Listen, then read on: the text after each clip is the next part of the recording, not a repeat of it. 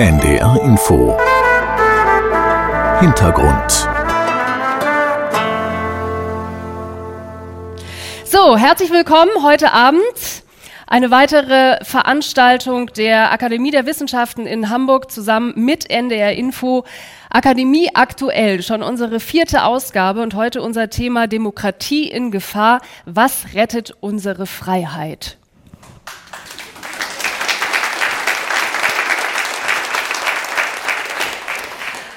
Vielleicht eine kurze Vorstellung. Ich bin Birgit Langhammer und ich habe mir überlegt, heute stellen wir unsere Gäste mit einem einzigen Satz vor und der lautet, warum oder wie merke ich in meinem Job, dass ich in einer Demokratie lebe? Ich kann das für mich relativ kurz machen. Zum einen, ich darf heute Abend mit Ihnen eine Stunde lang diskutieren über Demokratie. Ich muss nicht befürchten, dass ich hinterher irgendwelche Einschränkungen habe und ich kann Ihnen versichern, niemand hat mir meine Fragen aufgeschrieben. Ich freue mich sehr, diese Frage auch zu stellen. Ich bitte Sie jetzt einmal kurz alle auf äh, die Bühne. Zum einen Professor Dr. Kurt Jakubait, Professor Dr. Katharina Kleinen von Königslöw und Elisabeth Nia. Schön, dass Sie sich die Zeit genommen haben, in der Vorweihnachtszeit mit uns über so etwas Wichtiges zu sprechen wie über Demokratie. Ich habe es gesagt, ein Satz zur Vorstellung. Frau Professor Dr. Katharina Kleinen von Königsloh, Sie sind Kommunikationswissenschaftlerin an der Universität Hamburg. Wo merken Sie es? Ähm, in meiner täglichen Arbeit. Ähm, ich unterrichte im Studiengang, ähm, Masterstudiengang Journalistik und Kommunikationswissenschaft. Das heißt, ich bilde zukünftige Journalistinnen und Journalisten aus. Und da ist es natürlich die, äh, die Frage, welche Rolle spielen demokratische Werte? Äh, was braucht es für einen Journalismus, um die Demokratie zu stärken? Spielt in meiner täglichen Arbeit eine ganz zentrale Rolle. Bei uns ist auch Professor Dr. Kurt Jakobait, Politikwissenschaftler an der Universität Hamburg und Mitglied der Akademie der Wissenschaften in Hamburg. Das kann ich eigentlich genauso wiederholen, vielleicht mit dem Unterschied, äh, dass es generell natürlich für mich auch in der Gesellschaft wichtig ist, dass es sowas wie Meinungs- und äh, Pressefreiheit gibt, äh, dass die Forschung frei ist, dass ich also nicht eingeschränkt bin in dem, was ich mir als Frage stelle und wie ich das bearbeite. Ähm, und natürlich auch hat es was zu tun mit der Freiheit der Berufswahl, weil die Politikwissenschaft hat sich nach dem Zweiten Weltkrieg in Deutschland als Demokratiewissenschaft neu gegründet, also mit, dem, mit der Zielsetzung, die Demokratie äh, nicht wieder zu verlieren und sie zu etablieren und zu konsolidieren. Ähm, und wenn die Disziplin sich schon dieser ganz großen Fragestellung widmet, dann ist das natürlich auch ein großer Vorteil, weil es diese Freiheit lässt, dass ich mich in meiner Forschung genau mit dem Thema auseinandersetzen kann. Ich bin mir nicht sicher, ob es ein Satz war, aber so wie Sie es gesprochen haben, glaube ich fast ja. Drei Fußnoten. Elisabeth Nia ist auch in unserer Runde von der gemeinnützigen Hertie-Stiftung. Demokratie stärken, Sie tragen es ja schon im Titel. Pressefreiheit treibt mich auch um, weil ich die meiste Zeit meines Berufslebens Journalistin war, äh, über 30 Jahre, die meiste Zeit davon bei der Zeit, 18 Jahre. Aber jetzt ganz aktuell ist eigentlich der markanteste Eindruck vom vergangenen Wochenende. Wir haben da einen Demokratiekongress in Frankfurt gemacht mit vielen Kommunalpolitikern. Und einer, der auf der Bühne saß, war Christoph Lübcke. Das ist der Sohn des ermordeten Kasseler Regierungspräsidenten Walter Lübcke. Äh, der immer noch Kommunalpolitik macht und da auf dem Panel also auch sehr eindrücklich darüber gesprochen hat, warum er sich da nicht einschüchtern und zurückdrängen lässt. Er macht also wie sein Vater da für die CDU äh, Politik vor Ort und hat aber auch sehr eindringlich beschrieben, in wie vielen Gemeinden einfach keine, nicht genug Menschen da sind, die solche Ämter übernehmen wollen, wie viele Bürgermeister keinen Herausforderer haben und Demokratie lebt vom Wettbewerb und vom Wechsel und deswegen ist das ein Thema, das mich umtreibt. Soweit unser Podium also heute Abend. Ich freue mich sehr, dass wir jetzt Zeit haben, Fragen zu vertiefen. Und meine Idee wäre auch, dass wir vielleicht den Konjunktiv ein bisschen zurückdrängen in unserer Runde heute Abend und vielleicht auch das Wolkige ein bisschen konkreter werden lassen. Deswegen Vielleicht auch gleich als erste Frage, wir verstehen uns alle als Demokraten, Demokratinnen, aber vieles ist doch gar nicht im täglichen Leben äh, demokratisch. Familien wird da basisdemokratisch entschieden, was es jeden Abend gibt oder auch äh, im Beruf. Ich glaube, da könnten jetzt mehrere Leute zustimmen. Bin ich mir gar nicht sicher, wie demokratisch es zugeht. Warum eigentlich oder worauf bezieht sich unser Verständnis der Demokratie in Deutschland? Es bezieht sich im Wesentlichen darauf, dass es eine Ordnung gibt äh, und dass es einen Rechtsstaat gibt und der Rechtsstaat in unserem täglichen Leben ja eigentlich gar keine besondere Rolle spielt, so wir gesetzestreue Bürgerinnen und Bürger sind. Wir aber alle wissen, dass es bestimmte Regeln gibt in dieser Gesellschaft, die wir tunlichst respektieren sollten. Und diese Regeln sind eben nicht willkürlich gesetzt von irgendeiner Diktatur, sondern sie sind äh, durch den Gesetzgeber, durch Volkes Legitimation sozusagen entstanden. Und es gibt bestimmte Institutionen, die sicherstellen, äh, dass dieses Recht auch eingehalten wird. Klingt jetzt ein bisschen merkwürdig für einen Politikwissenschaftler, dass das Recht so eine große Rolle spielt. Aber es ist der Rahmen, in dem wir uns eben sehr frei bewegen können. Und der ist durch das Grundgesetz natürlich zementiert. Also es sind nicht so sehr die Regeln im Alltagszusammensein. Da gibt es natürlich Hierarchien und ähm, vielleicht auch richtigerweise so, weil das ja auch was zu tun hat mit Erfahrung und mit äh, Erkenntnis und ähnlichem. Aber das ist alles eingebettet in so eine feste Ordnung oder eine Ordnung, die eben erlaubt, dass wir uns in dieser Freiheit bewegen können. Und jetzt vielleicht auch noch mal zur Kommunikation äh, der Demokratie. Es gibt aber viele Bereiche, wo man es stärken müsste oder mehr üben müsste oder auch kommunikativ klar machen müsste es geht ja genau darum, dass es einen, äh, einen festen Rahmen gibt, in dem wir eben die Freiheit haben, unser Leben so zu leben, wie wir das möchten. Ähm, ne, dass es bestimmte Regeln gibt, über die demokratisch entschieden worden ist. Ähm, und jetzt haben wir aber dadurch, dass unsere Gesellschaft aus vielen Gründen heraus in, in Krisensituationen gekommen ist, sind wir an dem Punkt, an dem ähm, wir stärker vielleicht als früher manchmal feststellen, dass unsere Rechte, dass wir nicht mehr ganz frei sind in dem, was wir so, wie wir uns verwirklichen wollen, sondern eben an Grenzen stoßen, die beispielsweise durch die Klimakatastrophe bestimmt werden oder aber eben auch dadurch, dass wir jetzt eben einen Krieg in Europa haben, ähm, der uns natürlich schon nur sehr im Vergleich zu Menschen in der Ukraine ganz anders, aber doch in einer gewissen Weise noch betrifft. Das heißt, als ähm, wir sind gerade ein bisschen aufgeweckt worden, dass es doch einfach mehr Probleme gibt, die es gilt anzugehen. Und als Bürgerinnen und Bürger sind wir dann natürlich in der Situation, dass wir wissen wollen, okay, was ist denn jetzt die richtige politische Entscheidung? Wie kommen wir denn jetzt zu politischen Entscheidungen, die tatsächlich dazu beitragen, unsere Probleme zu lösen? Und ähm, was wir jetzt merken, ist, wie stark wir eigentlich darauf angewiesen sind als Bürgerinnen und Bürger, dass es tatsächlich eben so eine Vermittlungsinstanz gibt zwischen der politischen Ebene, die diese Entscheidungen trifft, und unseren eigenen Interessen als Bürgerinnen und Bürger. Klassischerweise, traditionell hat das der Journalismus sehr stark gemacht in Deutschland. Ähm, das hatte auch seine Nachteile. Das hat bestimmte Bereiche der Gesellschaft recht unsichtbar gemacht, weil die ähm, sozusagen in großen Städten niemanden so richtig interessiert haben. Mhm. Ähm, aber ähm, solange es den Journalismus gab, war das unser wichtigstes wichtigster Verbindungsrahmen. Und jetzt gibt es halt viel mehr Möglichkeiten, sich direkt zu informieren, direkt in Kontakt zu treten mit politischen Akteuren. Ähm, das erschafft mir Möglichkeiten, aber auch viel mehr Unsicherheit, weil wir jetzt plötzlich als Bürgerinnen und Bürger selber darüber bewerten müssen, sind die Informationen, die ich da die ganze Zeit auf meinem Smartphone sehe, sind die eigentlich qualitativ hochwertig? Sind die verlässlich? Von wem kommen die eigentlich? Und es stellt sich eben heraus, und das ist, zeigt sich sehr stark immer in meiner Forschung, dass die meisten Menschen eben sehr stark davon überfordert sind. Und sie haben letztendlich, wenn sie sich insbesondere über soziale Medien informieren, was in Deutschland ja dann doch äh, inzwischen ein Drittel der Bevölkerung tut, da kriegen sie viel mehr Informationen, viel, eine viel größere Vielfalt als an Informationen, aber eben auch viel mehr Überforderung. Wie soll ich das alles einordnen? Kann ich dem vertrauen? Ähm, und das führt in der Tendenz eher dazu, dass ähm, wir uns dann danach entscheiden, was uns persönlich jetzt emotional am besten passt ähm, und nicht unbedingt, was die beste im Sinne von qualitativ hochwertigste Information ist. Da war jetzt schon ganz viel dabei, wo wir sicherlich in der kommenden Stunde noch drauf zurückkommen werden, weil Sie ja eben auch gerade äh, Social Media angesprochen haben und auch den Weg, wie wir uns alle informieren. Nochmal einen Schritt vielleicht äh, zurück, äh, Frau Nia. Sie arbeiten ja ganz viel für Demokratie und tragen ja im Stiftungsnamen Demokratie stärken. Warum muss man die stärken? Warum ist die nicht stark genug von sich heraus? Ich glaube, äh, Demokratie muss man üben. Das sind Kompetenzen, die man erwirbt. Also man weiß nicht automatisch, wie man gut debattiert, sich gut streitet oder wie man Kommunalpolitik macht ähm, oder ähm, ja, ein, ein eigenes Demokratieprojekt managt, solche Sachen. Und das versuchen wir in unseren Projekten so zu vermitteln. Also das äh, geht immer sehr viel um Achtung, Modewort, Selbstwirksamkeit, also irgendwie Erfolgserlebnisse dabei haben und wirklich äh, etwas tun, wo man den Eindruck hat oder wo man merkt, dass man real etwas bewegen kann. Ähm, ja, ich glaube, dass das in Deutschland historisch bedingt ähm, äh, so in der Generation unserer Eltern oder zum Teil hier Großeltern vielleicht von einigen äh, Zuhörern Zuschauern ähm, einfach ähm, ja, der, der, der Schrecken des Zweiten Weltkriegs lange dafür gesorgt hat, dass Menschen sich für die Demokratie engagiert haben oder mit, mit Politik beschäftigt haben oder zur Wahl gegangen sind, stärker als in anderen Ländern. Und diese Erinnerung lässt natürlich nach und umso mehr muss man sich darum bemühen, dass auch die jüngere Generation bestimmte Dinge versteht.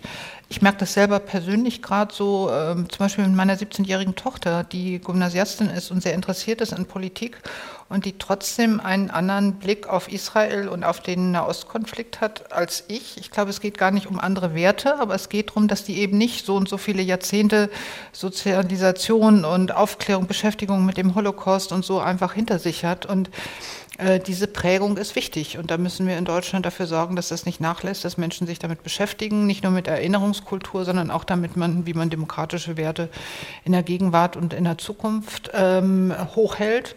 Und ja, ich glaube, das kommt nicht von allein, sondern das muss man nicht, auch nicht nur akademisch äh, verstehen, was weiß ich, in der Schule lernen, wie der Bundespräsident gewählt wird, auch wichtig, nichts dagegen. Aber man muss es auch üben und praktizieren und dadurch wertschätzen wenn ich in Ihre Richtung schaue, ähm, Herr Professor Jakobait, würden Sie zustimmen oder würden Sie sagen, es gibt noch mehr Instrumente, um nicht nur zu üben, sondern uns auch vielleicht alle wieder in die Pflicht zu nehmen, weil wir uns vielleicht, ähm, das ist jetzt auch sehr ins Generelle gesprochen, je nach Altersklasse und jeder wird das persönlich ähm, individuell nochmal anders handhaben, aber so im Großen und Ganzen waren die letzten Jahre doch relativ bequem. Ähm, die Demokratie lief und jetzt stehen wir da an so einem ganz anderen Punkt. Ja, äh, Wort des Jahres, Krisenmodus, äh, auch schon vorhin angeklungen, äh, dass es natürlich ein, relativ einfach ist. Das geht übrigens auch in Autokratien. Wenn die Dinge einigermaßen funktionieren, dann geht es in der Autokratie auch keinen großen Widerstand oder jedenfalls nicht so einen merkbaren Widerstand, wie wenn es schlecht läuft. Aber natürlich wird jedes politische Regierungssystem herausgefordert, wenn die Dinge aus dem Ruder laufen. Wenn es so ist, dass die Komplexität die Einzelnen überfordert, wenn es da Sicherheitsbedrohungen gibt, die auch der Einzelne merkt, wenn es so ist, dass im Supermarkt alles sehr viel teurer ist, wenn vielfältige Stimmen auf einen einprasseln, die man nicht einordnen kann, ähm, wenn man auch das Gefühl hat, dass die politische Elite im gewissen Sinne Versprechungen nicht einhält, also nicht liefert, Output würden wir das nennen, also was da alles angekündigt wird, dann entsteht ja auch sowas wie ein Glaubwürdigkeitsproblem. Also es ist nicht, ähm, es ist keine Überraschung. Die Demokratie ist grundsätzlich nicht gesetzt. Also das ist, glaube ich, ganz, ganz zentral, dass man von dieser Staatsform wie von vielen anderen nicht ausgehen darf, dass sie sozusagen unumstößlich ist. Sie erodiert erodiert. Also sie kann sozusagen weniger werden. Wir beobachten weltweit, wie sich das verändert. Wir stellen fest, dass etwa seit 2004, 2005 die Anzahl der Staaten, die in Richtung Autokratie abdriften, größer wird. Also die Anzahl der Demokratien geringer, dass auch die Mehrheit der Bevölkerung auf der Welt in diesen Autokratien lebt. Das ist erstmal aus einer längeren Perspektive überhaupt nichts Besorgniserregendes, weil es das auch in der Vergangenheit immer wieder gegeben hat. Die Disziplin unterscheidet, jetzt mache ich Einführungsvorlesung so ein bisschen, aber nur ganz bisschen und auch sehr moderat. Ähm, die Disziplin unterscheidet äh, Wellen der Demokratisierung. Es hat in den letzten 100, 150 Jahren immer sehr unterschiedliche Bewegungen gegeben, in denen die Anzahl der Demokratien aufgeblüht ist, aber die solche Welle ist eben, wie das bei einer Welle ist, sie fällt auch wieder ab. Es gibt dann plötzlich eine Krise oder eine längere Krise, wo die Anzahl der Demokratien zurückgeht. Aber in der Vergangenheit war es bisher immer so, dass dann auch wieder ein neuer Impuls entstanden ist. Und äh, die Hoffnung, die man im Moment hat, ist, dass diese Konzentration, die kumulativen Krisen, dass die tatsächlich auch konstruktiv überwunden werden und bestimmte Themen sich dann eben auch erledigt haben, vielleicht nicht, aber jedenfalls nicht mehr mit dieser Wucht äh, diskutiert werden äh, oder problematisiert werden und dass sich dann eine Demokratie auch wieder fangen kann. Das zu naiv ist, das muss sozusagen dann die Zukunft zeigen, aber man sollte, wenn man einen etwas längeren geschichtlichen Blick ähm, sich zum Maßstab nimmt, nicht so ganz so pessimistisch sein. Frau Niga, trotzdem nochmal angeknüpft auch an das, was wir jetzt gerade an erst Einführung Einführung gehört haben. Ähm, wieso ist die Demokratie aber ein, ein Wellenphänomen oder warum ist sie nicht so stabil, dass für alle immer klar ist, das ist die beste Staatsform? Die Frage ist ja so ein bisschen, wie kippen Demokratien eigentlich so ins, ins Illiberale? Ähm, also das, das Phänomen, das wir jetzt im Moment beobachten, sind ja so Scheindemokratien ähm, oder, oder Länder, in denen so das Liberale langsam ausgehöhlt wird, in denen die Meinungsfreiheit beschränkt wird, die unabhängige Justiz beschränkt wird. Ähm, in den USA das sogenannte Gerrymandering stattfindet, also ein Zuschneiden von Wahlkreisen, so dass damit auch ein bestimmtes Ergebnis antizipiert wird, ähm, die die Gewaltenteilung eingeschränkt wird.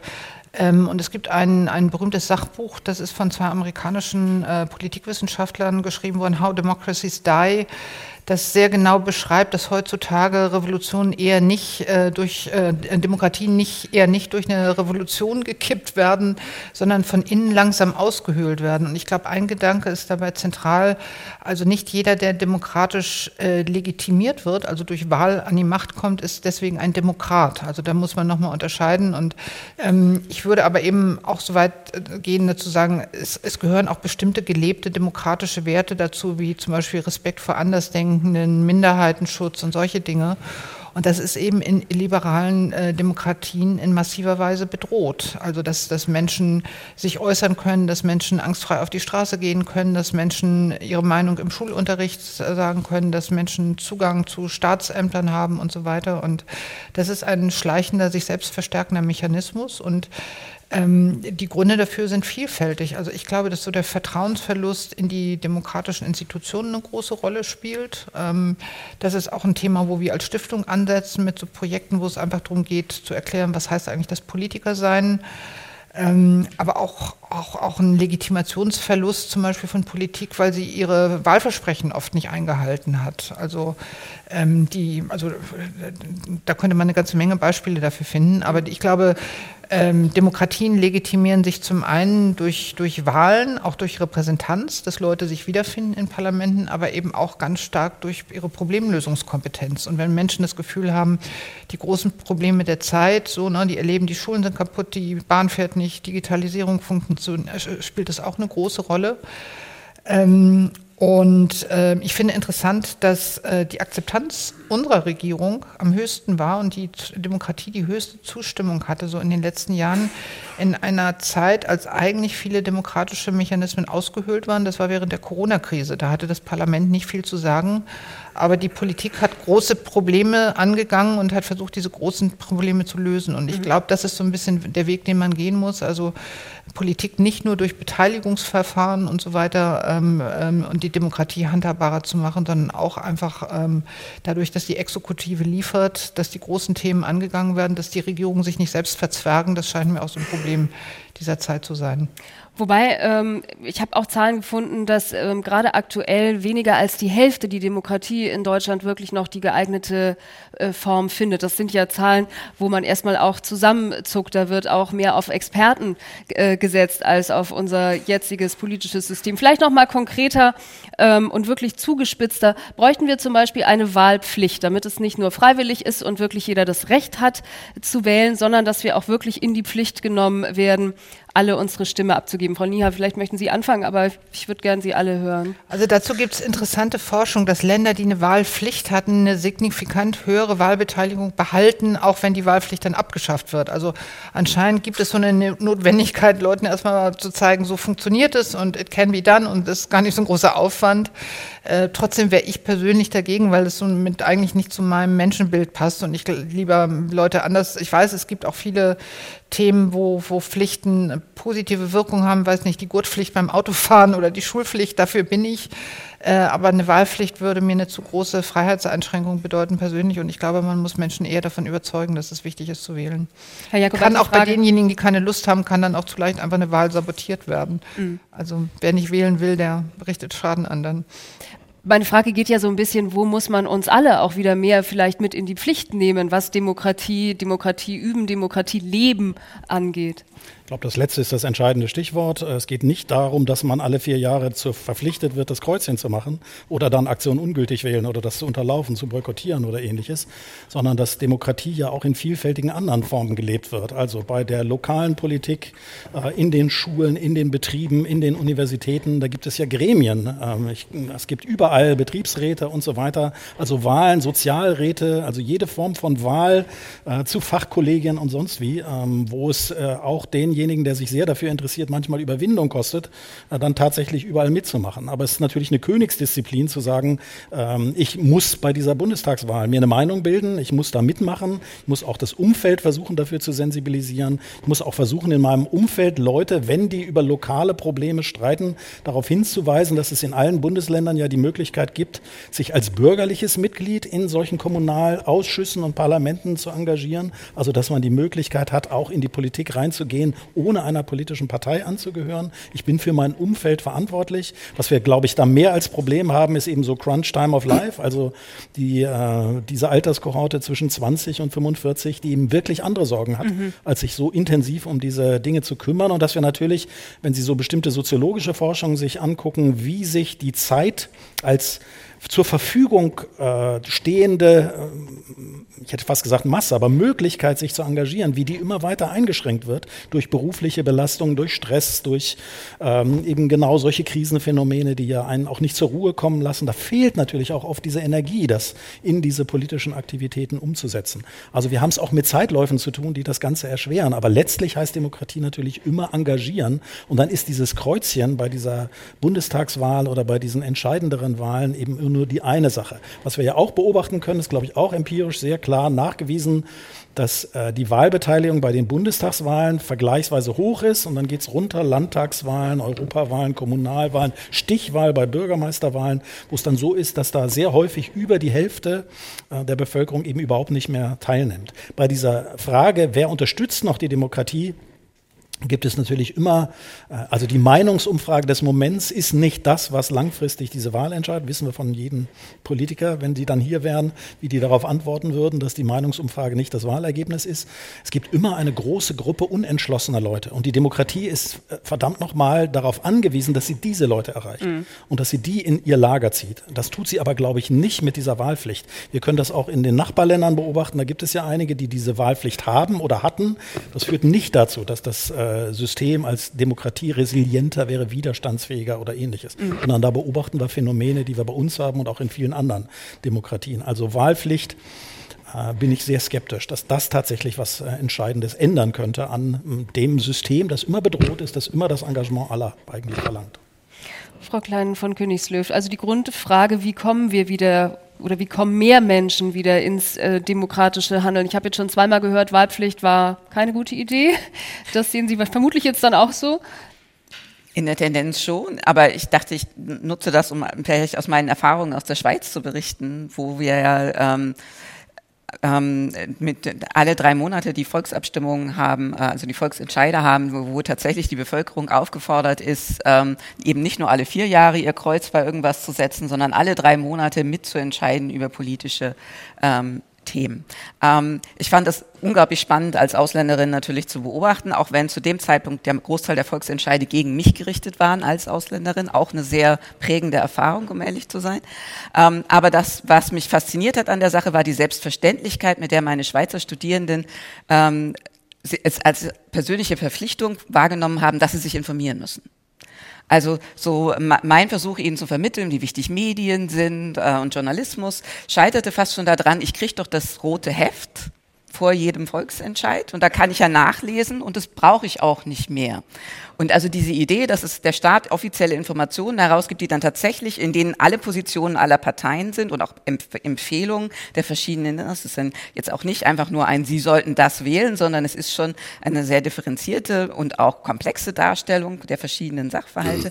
Und dass das aber als wahrgenommene Verpflichtung recht stark war, dass man eben als Bürgerinnen und Bürger tatsächlich nicht nur alle vier Jahre mal wählen muss, sondern eben auch kontinuierlich sie auf dem Laufen halten muss. Bin überhaupt nicht dafür, ähm, dass wir auch diese alle drei Monate müssen alle über alle Themen entscheiden. Ich glaube, in der, die Schweiz ist ein gutes Beispiel, wie man sehen kann, dass auch da wirtschaftliche Akteure, also letztendlich die Macht des Stärkeren sehr stark entscheidet in der Schweiz. Wer die wirtschaftliche Macht hat, kann sehr stark mitprägen, wie diese Wahlen, äh, wie diese Volksentscheide ausgehen.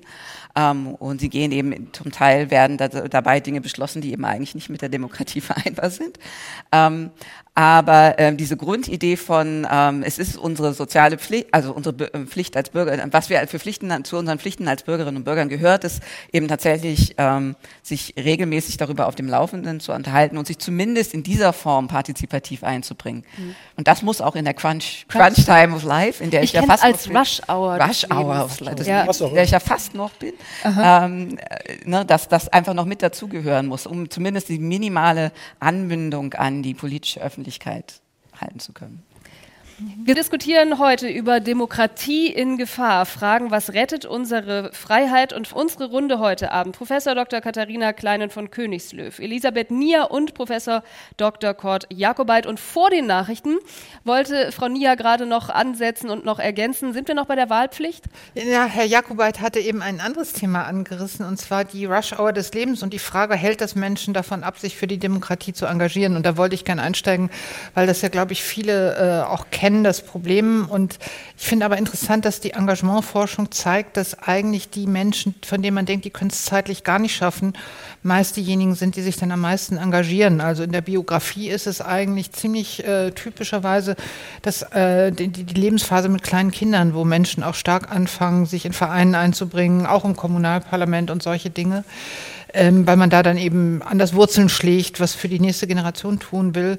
Und damit wäre ich auch bei dem Punkt, den ich eben noch machen wollte, was bringt denn was, wenn es nicht die Wahlpflicht ist? Ich persönlich äh, glaube, dass ähm, man, man schon im Kita-Alter ansetzen kann. Da gibt es ähm, auch viel Forschung dazu, dass ähm, wirklich äh, immer mehr Demokratiebildung auch schon im Kita-Alter und, und so im frühkindlichen äh, Lernen möglich ist. Also einfach, man kann eben auch ohne lesen und schreiben zu können schon darüber abstimmen, ob jetzt ein Zimmer irgendwie blau oder grün gemalt wird oder eine, eine Kita-Gruppe jetzt die Nashörner oder die Elefanten heißen. Und das muss einfach so ein ganz normaler Kulturtechnik sein, wo so wie Kinder lernen mit Essen und mit Messer und Gabel zu essen, dass sie irgendwie lernen abstimmen und auch eine gewisse Frustrationstoleranz, dass man nicht immer gewinnt, dass man das fair austrägt, dass man sich vorher einmal über Regeln verständigt und dass sie dann auch gelten. Also Sachen, die Kinder auch beim Sport lernen, ja, verlieren können und solche Sachen, Wettbewerb aushalten. Und ich glaube, das muss irgendwie sich noch mehr so festsetzen, dass auch so Demokratieskills sind, was einfach dazu, zu einem zivilisierten Leben dazugehört. Aber gerade wenn Sie eben Sport ansprechen und eben auch die Frustrationstoleranz, hängt mir gerade noch nach, dass diese äh, Ehrenurkunden waren es, glaube ich. Ich habe nie eine bekommen, deswegen weiß ich nicht, wie es heißt. Aber diese Bundesjugendspiele, ja, Sie. Mhm. Äh, dass, dass diese Urkunden es eben auch nicht mehr geben soll, weil man eben nicht mehr ähm, Frustration übt dann. Also war das ein Fehler zum Beispiel, um es konkret zu fragen? Nee, finde ich nicht. Also wir haben so ein ähnliches Thema mit unserem großen äh, Debattierwettbewerb Jugend debattiert. Das kennen wahrscheinlich auch viele, viele Hörer oder Zuschauer. Da machen jedes Jahr so rund 200.000 Jugendliche mit, 1600 Schulen. Und da geht es ja auch um Wettbewerb und der Gewinn nachher, das ist eine Pyramide. Die Leute, die da oben an der Spitze stehen, das ist wie Leistungssport. Und ähm, ich glaube, so Wettbewerbe werden so ein bisschen kritischer beäugt als früher. Und wir sind jetzt einfach dazu gekommen zu sagen, es, es gibt nicht mehr null Punkte in so einem Punktebewertungssystem. Und bei dem unteren Viertel sozusagen im Wettbewerb, die werden einfach gar nicht mehr detailliert bewertet, sondern die können, oder das wird jedenfalls nicht veröffentlicht und für alle zugänglich gemacht. Da können diejenigen, die selber hinterher ein Feedback wollen, können das einsehen. Aber man kann wirklich auf so ein äh, Naming und Shaming irgendwie verzichten. Also trotzdem, also Wettbewerb und Konkurrenz gehört einfach auch zum Leben. Und ich würde es für falsch halten, wenn die Schule darauf gar nicht vorbereitet. Und man merkt auch einfach bei diesem, bei diesem Wettbewerb, so als ein Beispiel für viele Mechanismen, dass es wirklich einfach auch eine andere Leistung hebelt. Also Kinder, Jugendliche wachsen auch so über sich hinaus, die wollen sich auch messen an anderen. Das erlebt man ja beim Sport ja. immer. Deswegen fände ich es falsch, ähm, sowas zu verhindern. Ich war auch furchtbar schlecht bei Bundesjugendspielen. Ich konnte hm. nicht gut Weitsprung und solche Sachen und ich hätte mir da gern manches erspart. Meine Tochter hat in der Grundschule dann Kirschkern, Weitspucken und solche Sachen noch als Spezies gehabt, damit jeder irgendwie so ein kleines Erfolgserlebnis. Also ich glaube, da ist auch einfach ein bisschen Kreativ, äh, Kreativität gefordert, vielleicht so den schlimmsten Druck bei kleineren Kindern rauszunehmen. Also, um, also auf das Stichwort Demokratie, also ich glaube, dass Kinder und Jugendliche wirklich heute viel mehr lernen. So Klassenrat und mhm. sowas ist normal. Es wird selten der Sprung äh, zur kommunalen Ebene dabei gemacht, was Sie angesprochen haben. Also ich glaube, bei der Demokratie, wir haben früher mal so diesen berühmten Satz gehabt, die Freiheit wird auch im Hindukusch äh, verteidigt. Inzwischen ist es eher wieder so, dass man sagen muss, die Freiheit wird auch in Preetz, Lübeck und Hannover-Schmünden verteidigt. Ja, also vor Ort in der Kommune. Und so wie wir vorher so gedanklich die Kamera weit aufmachen müssen, müssen wir jetzt wieder auch so die kleinen Einheiten wertschätzen. Und da geht es nicht nur darum, dass die große Politik oder die Medien so die Kommunalpolitiker feiert, ne, vorhin Christoph Lübcke und so, sondern das geht auch um, um, um den Blick, den die Kommunalpolitiker selbst auf sich haben. Also ich glaube, da gibt es auch so, ein, so, eine Gefahr der Selbstverzwergung. Ich glaube, wir müssen dahin kommen, dass wirklich äh, Kommunalpolitik ähm, schick und cool also gehalten wird. Also so wie Leute gerne auf dem regionalen Wochenmarkt kaufen und gerne irgendwie da den, den, den Apfel aus der Region oder die Kartoffel essen, so Buy Local eine große Sache ist, so muss auch Govern Local irgendwie angesagt werden. In den Gymnasien wird heute diese United Nations Konferenz äh, simuliert. Das ist auch eine gute Sache, aber genauso wie man da lernt, sich irgendwie für die UNO zu interessieren, die mhm. ja von der Lebenswelt von Jugendlichen viel weiter weg ist, sollte man auch Wege finden, sich für Kommunalpolitik zu begeistern und irgendwie feststellen, dass das nicht irgendwie piefig ist, sondern total relevant und man in seiner Umgebung was verändern kann. Man merkt aber, Kommunalpolitik und Jugendliche, das sind zwei Welten, die selten zusammengehen. Wir haben da auch ein paar Projekte in dem Bereich, deswegen kenne ich das aus der Anschauung. Wenn es mal gelingt, sagen die Kommunalpolitiker oft, oh toll, dass wir mal junge Gesichter hier haben. Aber es ist nicht so selbstverständlich, dass das überall funktionieren würde mit dem Nachwuchs. Ich würde es umdrehen. Ich würde sagen, wichtig ist, dass die Kommunalpolitik auch in die Schulen geht. In den Schulen tauchen diese Bundespolitiker auf zu den großen Wahlen. Aber dieser Alltag, der ja dann in dieser Entscheidung und der Demokratie so wichtig ist, der bildet sich in der Schule ja gar nicht ab. Also da muss auch eine, ist auch eine gewisse Bringschuld von der Politik. Vielleicht noch ein Kommentar zu dieser Abstimmung im Kindergarten. Jetzt aus aktuellem Anlass ist es wichtig, dass die Kinder nicht darüber abstimmen sollten, ob es einen Weihnachtsbaum gibt oder nicht. und dann habe ich noch eine wichtige Sache aus dieser ganzen Jugend. Äh, Sportgeschichte, nicht, dass ich jetzt meine eigenen Leistungen dabei irgendwie ausstellen wollte, aber ich glaube, das, was wichtig ist für die Demokratie insgesamt, ist das, was die Forschung nennt, Losers Consent. Also, dass man lernt in solchen Formen, egal wie die sind, bin ich auch sehr dafür, dass es da keine Urkunden, Gold und Silber und sowas gibt, sondern ein T-Shirt für alle und irgendwie auch eine Gemeinschaft nach dieser sportlichen, nach diesem Wettbewerb. Aber was eben bei diesen Formen von Wettbewerb ja auch eingeübt wird, ist, dass man nicht immer gewinnen kann.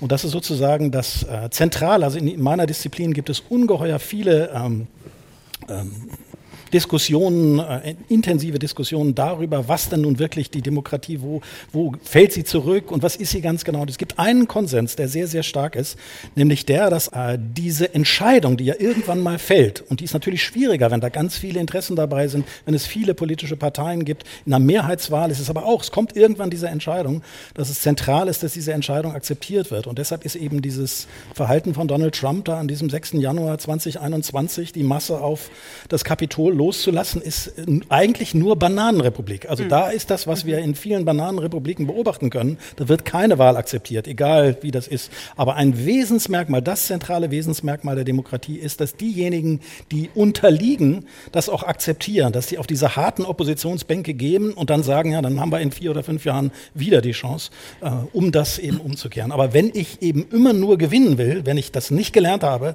dass zur, zum Wettbewerb, zu diesen Entscheidungssituationen auch die Niederlage gehört, dann hat dieses ganze System wirklich ein großes Problem. Ich glaube, Bananenrepublik darf man auch, also ist, darf man nicht ähm, mehr sagen. Ist, ja, ist einfach schwierig, welchen Staat man damit meint. Nur, dass wir ja das einmal klar ziehen. Ich habe ja nicht ähm, gesagt, welchen ich meine. Wir wollten, wir wollten damit jetzt äh, keinen bestimmten Staat ansprechen, weil Sie den Weihnachtsbaum gerade angesprochen haben und vielleicht, Frau Klein von Königslöw, äh, erwische ich Sie damit auch aus der Kommunikationsebene nochmal, was Freiheit angeht. Was Sie gerade angesprochen haben, ist die Entscheidung in einer Kita in Hamburg-Lockstedt äh, in diesem Jahr keinen Weihnachtsbaum aufzustellen. Das hat große Wellen geschlagen. Ich weiß nicht, ob Sie hier im Publikum das auch äh, verfolgt haben. Das gibt es in unterschiedlichen äh, Ausführungen bis hin, dass sich der bayerische Ministerpräsident Söder dazu geäußert hat. Dem fehlen 70.000 Kita-Plätze. Ich würde ja denken, er sollte lieber darüber sprechen, aber nein, er verteidigt den Weihnachtsbaum. Das ist ein Shitstorm auch gegen die Kita, da musste die Polizei vorfahren, da haben Kinder geweint, die mussten durch den Hintereingang. Also man mag es sich eigentlich gar nicht vorstellen. Es geht um einen Weihnachtsbaum, die hatten in den letzten zehn Jahren drei, weil die das basisdemokratisch abgestimmt haben. Wohin ich will, ist so die Frage, wie viel Freiheit nehmen wir uns aber eigentlich auch durch diese permanente Gefahr, dass man selbst, wenn man keinen Weihnachtsbaum aufstellt, ähm, oder wenn man einen aufstellt, äh, diese Shitstorm-Gefahr permanent hat oder eben auch bei einer, ähm, bei einer verunglimpfenden Staatsbezeichnung. Was macht das mit uns und unserem freiheitlichen Sprechen?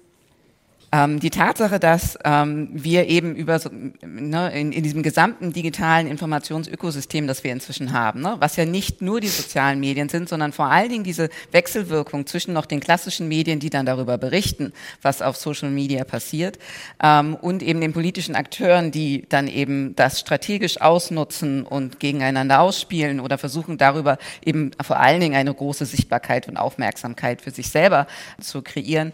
Das ist ein sehr äh, fragiles System, das tatsächlich ich ähm, in, in der Dynamik, die sich da inzwischen entwickelt hat, ähm, als schwierig beobachte, wo ich sagen würde, dass eben tatsächlich diejenigen, die in diesem System eine relativ große Sichtbarkeit und Macht haben, die eben umso größere Verantwortung zukommt, damit auch gut umzugehen eben tatsächlich ein politischer Akteur ähm, eben ähm, sich darüber bewusst sein sollte, dass er mit der Entscheidung ähm, die Berichterstattung von zugegebenermaßen, die hätte, auf die hätte man auch schon verzichten können in Fokus und Bild, ähm, aber dann diese Berichterstattung der aus den Medien ähm, dann nochmal an seinen gesamten Followerkreis weiter zu zu verbreiten mit obwohl er genau weiß, dass da drin ähm, Trollarmeen stecken, die dann im Zweifelsfall auf dieses Thema anspringen, so wie sie momentan einfach auf diesen ganzen Themenbereich so anspringen.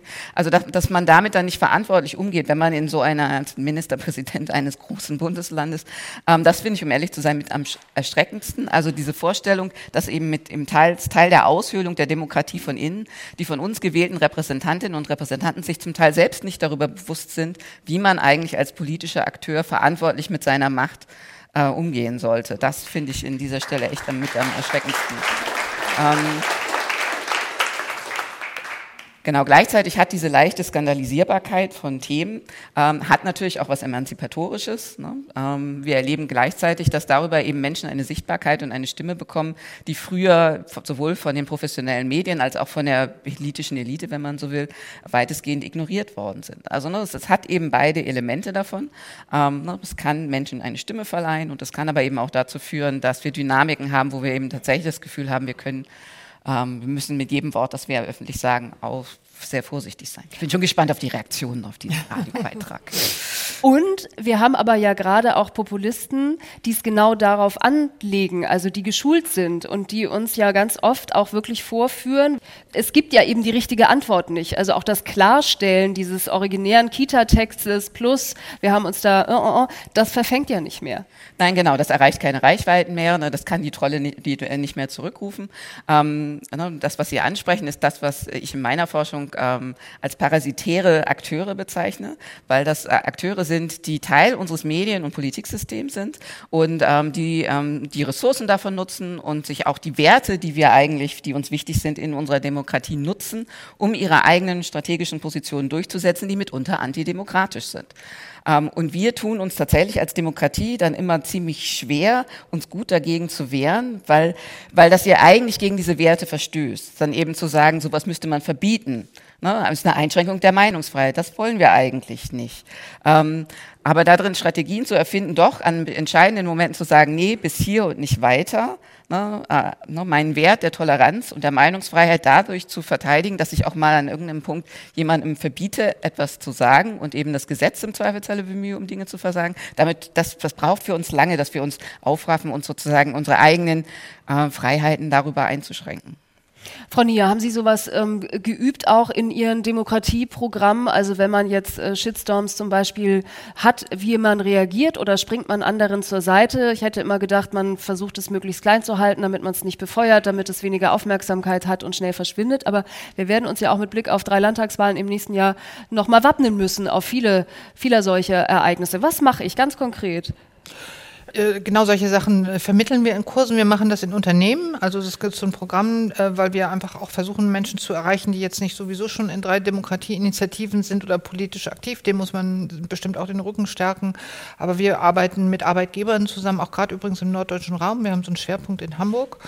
Ähm, da machen ganz viele Unternehmen mit. Die machen Kurse für ihre Beschäftigten, die so im Lunch and Learn Format sich mit Desinformation, Hassrede, Verschwörungserzählungen und so beschäftigen. Und da geht es dann um so Fragen, was ist eigentlich überhaupt justiziabel? Wofür brauche ich jetzt einen Screenshot? Ähm, was passiert damit, wenn ich jemand anzeige? Hat, hat die Polizei, Staatsanwaltschaft da überhaupt Ressourcen dafür, um das zu ahnden? Finden die jemand überhaupt?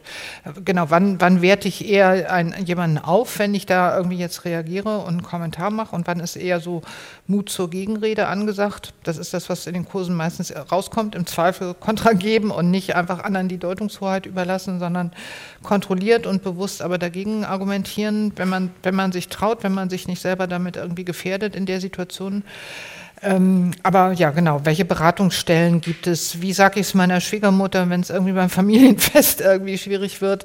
Wie holt man Leute ab? Es, es, geht ja oft auch nicht nur um rationale Argumentation, das war für mich so ein wichtiger Lerneffekt. Also äh, politische Bildung zielt oft sehr auf, auf, auf Wissensvermittlung ab. Und warum Menschen an Verschwörungserzählungen glauben oder anfällig dafür sind, hat aber oft auch was mit einer psychischen Disposition zu tun. Nicht im Sinne von Krankheit, sondern weil man irgendwie es gerne glauben will, was da erzählt wird, weil einem das Sicherheit gibt, weil das plausibel ist, weil man sich in einer Gruppe wohlfühlt von Menschen, die das glauben. Das heißt, man kann nicht nur mit rationaler Aufklärung da agieren, sondern muss auch gucken, in was für einem Kontext man die Leute erwischt, die man da adressieren will.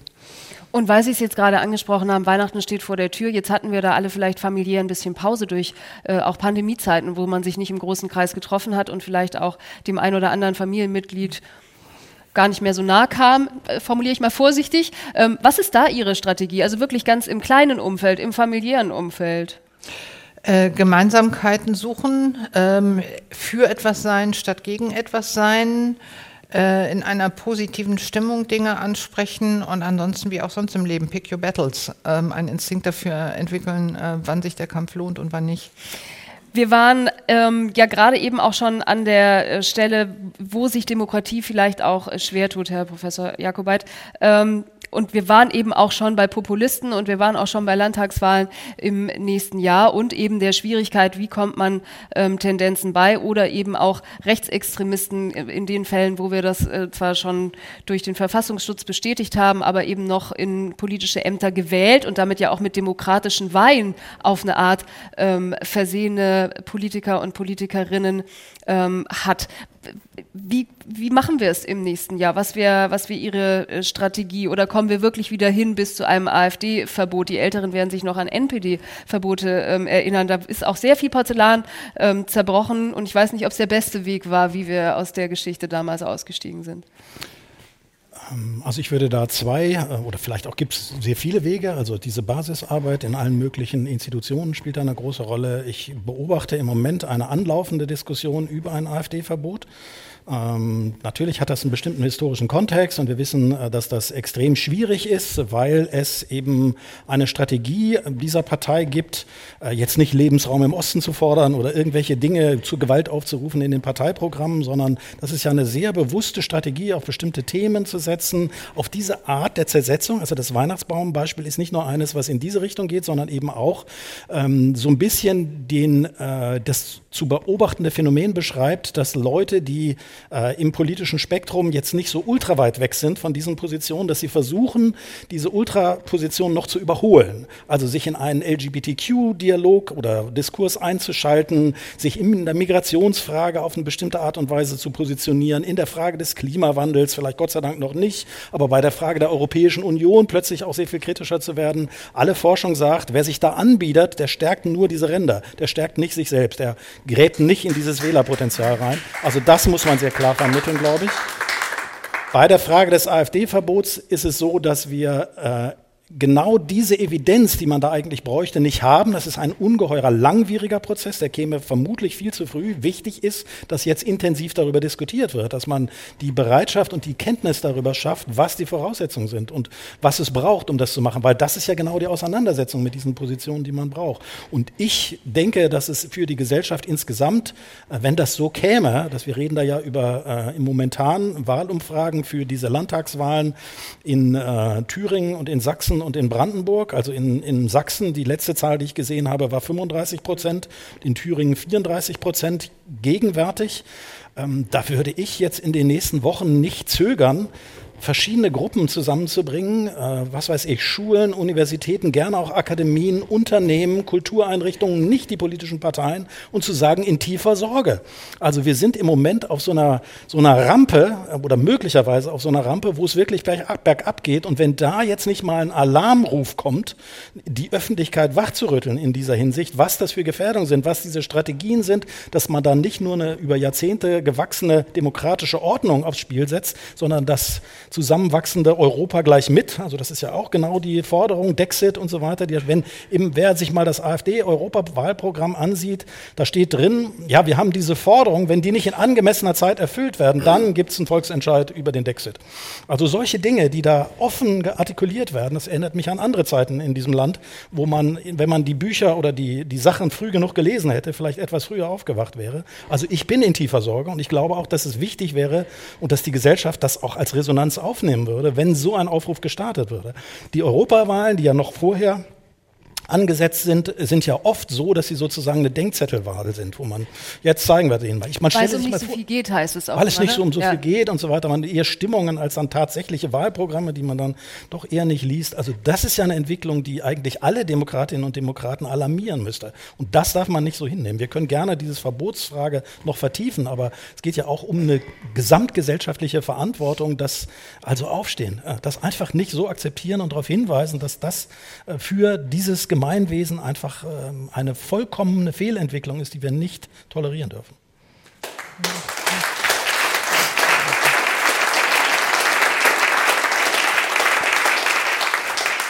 Frau Nia, vielleicht auch nochmal zurückgegriffen auf Ihre Expertise Demokratie stärken. Das hat ja auch ganz viel damit zu tun, jetzt in dem, ohne es weiter vertiefen äh, zu wollen oder auf die wirklichen ähm, vielfältigen, glaube ich, Gründe zu kommen, aber dass eben dieses Abgehängtsein und dieses, ähm, die Menschen, die sich nicht mehr abgeholt fühlen und die sich nicht mehr wahrgenommen fühlen und auch nicht mehr repräsentiert fühlen.